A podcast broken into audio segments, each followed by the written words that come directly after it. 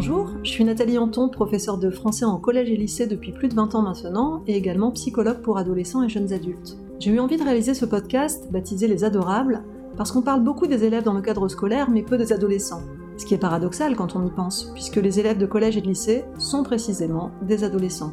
Mais c'est comme si évoquer l'adolescence en dehors des cours de sciences et vie de la Terre était un sujet un peu inapproprié, comme si la transmission d'une culture générale empêchait le partage d'expériences et de questionnements personnels, comme si on préférait aborder les difficultés des adolescents quand un problème se pose, voire explose, plutôt que de leur donner un temps en amont pour évoquer leurs interrogations légitimes. Et c'est précisément ce temps que ce podcast a envie de leur offrir. Un temps où des adolescents parlent d'eux et des sujets qui les touchent. Pour cette première saison, chaque thème qu'ils auront choisi d'aborder sera décliné en deux épisodes. Dans l'un, je les interrogerai pour qu'ils partagent leur vécu, leurs ressentis et leurs opinions, et dans l'autre, ce sont eux qui poseront leurs questions à une ou un spécialiste invité. Et comme nous découvrons tous cet univers radiophonique, nous vous demandons d'être indulgents avec nos imperfections.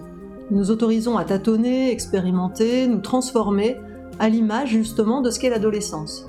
Je vous remercie donc de votre bienveillance, de votre écoute, de vos retours, et remercie particulièrement Elise Cramp pour le logo de l'émission, Thomas Albessard pour la musique et le montage, et surtout l'école alsacienne, sans qui les adorables n'auraient pas pu exister.